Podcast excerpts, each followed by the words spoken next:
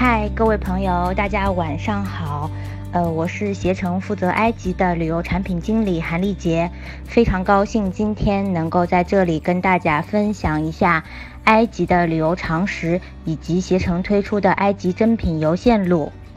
嗯，相信很多朋友可能跟我一样，是一个白天已经在公司奋斗了九个多小时的上班族，希望这个晚上能够愉快地度过一小时。所以今天晚上我们不是在上课，我们是在分享和交流，希望大家都能够开开心心的过完这一小时。今天我们分享的内容顺序可能会调整一下，分为四点吧。第一个是介绍一下埃及的基本信息，还有去埃及要做的一些准备和小贴士。还有就是，呃，要跟大家分享一点干货。那么就是如何，如果我想要去埃及，如何在众多的旅游产品中选择适合自己的旅游线路。第三点呢，就是携程推出的珍品游的产品，我们的设计初衷，以及第四点，珍品游线路的特色介绍和神光的来历。那么在这里分享之后呢，我们会有时间交流和回答大家的问题，所以在分享过程中，我可能不会去针对某一个问题做特别的回答，希望大家理解。第一张图呢，我们先来看一下埃及在世界上的位置，它位于北非。呃，从图里我们可以看到，其实埃及是连接了亚洲和非洲，那么一条苏伊士运河分割了亚洲和非洲。其实，在古埃及，它也是世界的四大文明古国之一。这些不用我多说，大家对埃及肯定都从小都耳熟能详。第二张是埃及的旅游地图，那么这是一张非常清晰的埃及的全景旅游地图。一条尼罗河从南至北贯穿，呃，汇入地中海。埃及人民呢，将埃及分为上埃及和下埃及。这个跟我们在地图里看到的其实是刚好相反，它是按照尼罗河的流域的顺序来的。我们在地图上上边看到的尼罗河三角洲地区，其实被称为下埃及，那么尼罗河河谷呢，被称为上埃及。呃，我们从图中可以看到，埃及其实有五大旅游景区，从南至北依次为阿斯旺、卢克索、呃红海区域。首都开罗和地中海的亚历山大，在这个每个区域呢，其实都有它标志性的景点和特征，尤其是在嗯阿斯旺到卢克索这一段，然后其实这一段是适合你那个游轮行驶，所以我们一般称之为尼罗河游轮旅行，就是指在阿斯旺和卢克索之间，然后乘尼罗河游轮，然后在这个呃住在游轮上，一般是三到四晚的时间。嗯，下面这三张图呢，主要是讲给大家看一下这个尼罗河游轮的样子，以及尼罗河游轮旅行的一个初步的介绍。刚才我说了，在阿斯旺和卢克索之间，那个游轮是可以稳定运营的。那么图片里呢，有尼罗河游轮的外观，然后其实这个游轮上呀，有大家平时需要，比如说，呃，有酒吧，有娱乐设施，然后有健身，还有 SPA，然后顶层呢是有这种阳光甲板。房间呢，一般其实都是标准间，而且我要说的是，它是含卫生间的哦。因为经常经常会有朋友来问，游轮上的房间有没有卫生间？其实呢，游轮上的房间就是小一点的酒店标准间。呃，第三张图呢是有两个神庙，那么为什么单独要列这两个神庙呢？这两个神庙是只有我们乘尼罗河游轮才可以看到的两个游轮的专享神庙，一个是康翁波神庙，还有一个是埃德夫神庙。康翁波神庙呢，也是唯一的一个双神庙，因为里面供奉了两个神，是老鹰神和鳄鱼神。埃德夫神庙呢，是目前继卡尔纳克神庙之后保存最完好的一座神庙，因为它是有顶的，而且我们坐尼罗河游轮停到岸边以后，其实是要乘马车到这个埃德夫神庙去的，所以感受是很好的。嗯，有朋友会说，就是如果去了埃及，是不是一定要坐尼罗河游轮呢？如果是让我推荐的话，我肯定会说是的。那么我们在去埃及的时候，不要光坐旅游巴士穿梭在不同的景点之间。其实，在尼罗河游轮上住上三天，感受一下这个尼罗河游轮上的悠闲生活是非常开心的。从阿斯旺到卢克索，如果我们乘车，那么巴士可能只要四到五个小时的时间，但是如果我们乘游轮，就要四天三晚的时间。那么在这四天三晚上，我们也只有在游轮上才能够感受到尼罗河作为孕育埃及生文明的这个母亲河，两岸有怎样的风光。白天我们看看景点，早上看看日出，呃晚傍晚看看日落，晚上呢也不会寂寞，因为每个晚上游轮上都会为您准备非常呃丰富的节目，比如说有肚皮舞秀，比如说有旋转舞秀，我们称之为阿拉伯之夜。这一天晚上呢，就是大家可以去呃换上当地埃及的各种，比如说埃及艳后的服装啊，比如说阿拉伯游王的服装啊，然后跟来自世界的各地的朋友一起，然后化身埃及古埃及的神话人物，然后一起呃欢。呃，刚说完了尼罗河游轮的旅行，那么我们下面再就五大景区来讲一下。这里只说就是最最重要的标志性的景点，肯定还有很多其他的景点，但我们就不说的那么详细了。大家看到图里面就是埃及的首都开罗，那么最最重要的景点大家都知道，金字塔、狮身人面像和埃及博物馆，对吗？首都开罗之外，那么埃及历史文明探索的重要的一个目的地就是卢克索，它也是底比斯的古都。呃，这里是埃及旅行中神庙最集中的地方，而且我们分为东岸和西岸，因为埃及人信奉东升西落，太阳升起在东面，所以生命在东面，人们的生活区在东面。那么太阳落在西岸，所以西岸是就是逝去的人的陵墓，就是逝去的人归属的地方，所以西岸大多都是一些陵墓。东岸有两大重要的神庙是必不可少的，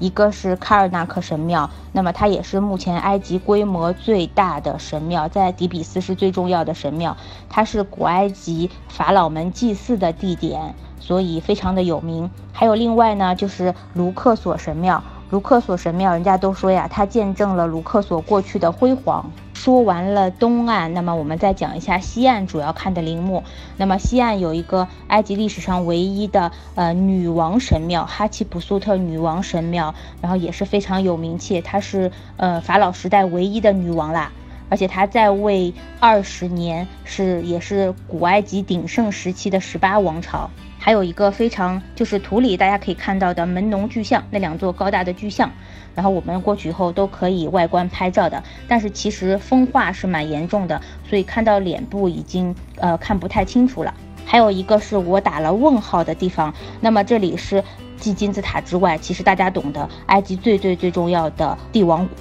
帝王谷是无数旅游者向往的地方，所以如果到了这边，大家千万不要错过。但是帝王谷也一张门票其实只能够进三个法老的陵墓，所以每个团过去的时候，导游会根据当天开放的实际情况，然后带着大家到墓里面去看一下。大家一定要记得帝王谷不能错过哦，而且不能拍照，所以只能靠大家自己去里面一探究竟啦。下面为大家介绍的是，呃，埃及一个很重要的景区，最我们目前最南部的阿斯旺。那么其实这里呢，是我个人最喜欢的埃及的地方，因为我觉得那里有最美的尼罗河的风景。嗯，其实，呃，这里也是世界上最干燥的地方之一啦，因为全年可能几乎没有任何降水，所以这里的神庙才会保存的那么完好。而且阿斯旺呢，被认为是埃及民族的发源地。大家看到第一张图，其实是我自己拍的，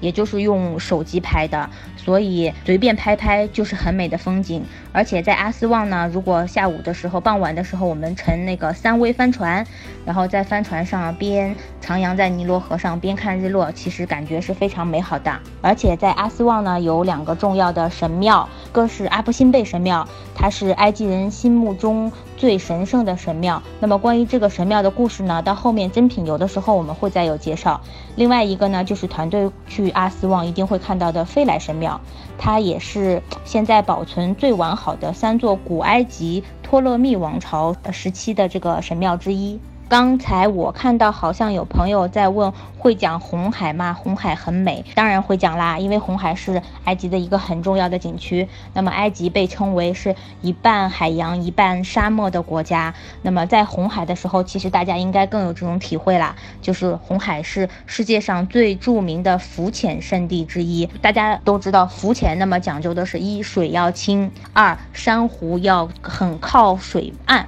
就是大家才会浮潜能够看得到，而且要里面有沉船遗迹。我在红海浮潜的时候看到了沉船遗迹以及小丑鱼，所以一般到了这个地方，我们团队正常的行程可能会安排至少住两到三个晚上，会有全天的自由活动时间。我也写了这里的关键词就是浮潜。度假。现在说我们埃及的最后一个景区，那么就是靠近地中海的亚历山大。这里呢是埃及最大的海港，也是埃及的第二大城市了，而且被称为埃及的避暑胜地、地中海的明珠。那么其实到夏天的时候呀，这里的酒店或者餐厅都非常非常的火爆。不是说外国的游客有来多少，而是埃及本地的人们都会到亚历山大、地中海这边来度假。所以到了这边呢，我们主要就是感受一下地中海的风情，然后吃一顿埃及的地中海烤鱼，然后看一下我们的夏宫花园啊，还有灯塔遗址。上面我们介绍完了埃及的重要的旅游景区和标志性的旅游景点之后呢，然后再跟大家说一说旅游小贴士。其实这些大家在携程网上都可以搜到的。那么我们在这里随便聊一聊关于埃及的货币。因为有朋友说，到底要带怎样的货币过去？其实是这样子的，如果跟团旅游呢，当地我们必须要在国内换好美金，带到当地用美金去换当地的埃及镑货币。但其实，在团队旅行的过程中，很多的费用因为已经包含了，所以可能我们只需要花点小钱去买点水或者买点小的旅游纪念品。那么大家一定不要带太多的美金。而且到了以后，我们每次换埃镑的时候呢，都是少换一点，因为换出去容易换回来难，所以大家也可以跟导游换。一般我们的导游，比如说就是同样的汇率换进去啊。还有第二点就是关于埃及的气候呀，然后其实埃及就只有热和非常热。有朋友问什么季节去埃及最合适？其实说真的嘛，我觉得全年都可以去。但是要看你每次去的时候想做点什么，像我是一定要出海浮潜，就是一定要在海里玩的很嗨的那种人，那么我可能会选择夏天去，因为夏天。在太阳下面你会觉得很热，但是在红海里玩是觉得玩得很畅快的。但是冬天的时候呢，就是我们体感的温度是很舒适的，看景点啊。但真正的让你下红海去游泳、浮潜，会觉得有点冷。所以其实什么季节都可以去，主要看大家去了主要想玩点什么。而且就是不论什么时候去，大家一定得要做好防晒。关于出行物品，刚才我说了，不论什么时间去，一定要做好防晒，带好防晒霜啊、太阳镜啊，还有就是随身自己必备的一些药品，止泻的、止痛的，因为毕竟我们是到了一个新的目的地，不论是去埃及还是去任何一个比较远的国家，其实我们都应该备一些这样的常用药，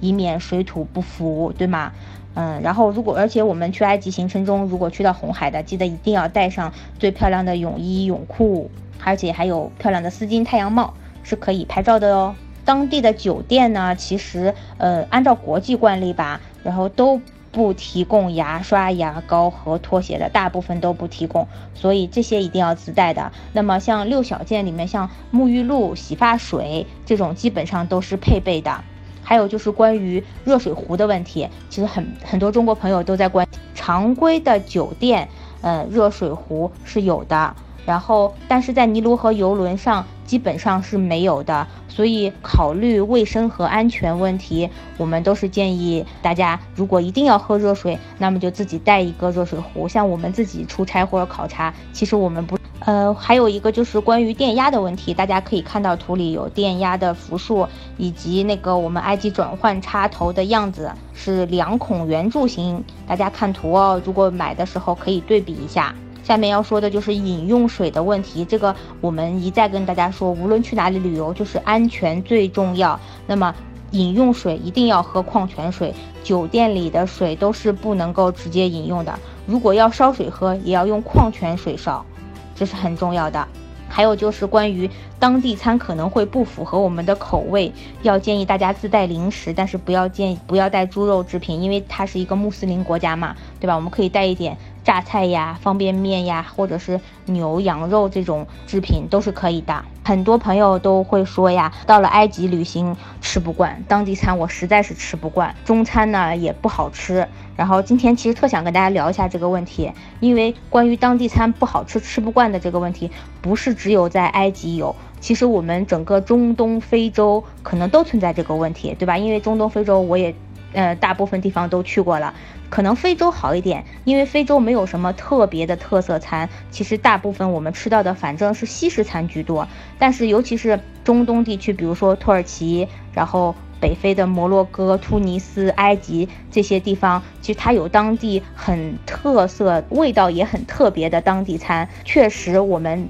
一直吃，然后可能吃不惯，所以我们非常建议大家带点佐餐的榨菜，比如说像摩洛哥的。塔吉锅，然后像土耳其的烤卡巴布，还有就是关于埃及当地的中餐不好吃的这个问题，其实我想问大家，大家出了国以后，觉得哪个国家的中餐做的好吃呢？其实都会当地化的，对吧？那比如说我们在上海吃的很多火锅，四川的火锅，那都是在上海餐厅改良过的呀，可能没有那么辣，然后可能味道没有那么重。还有比如说我们全国非常有名的兰州拉面。但是我作为一个在兰州出生、兰州长大的人，我从来不去名字叫兰州拉面的餐厅去吃牛肉面，因为我觉得出了兰州的都不是牛肉面。那么我们自己在自己的国家，其实每个城市的餐都会改变味道，何况是说我们飞到了那么远的一个非洲国家，然后吃到很正宗的中国餐是不太可能的。但是当地的厨师会用我们中国的这种烧菜的方法，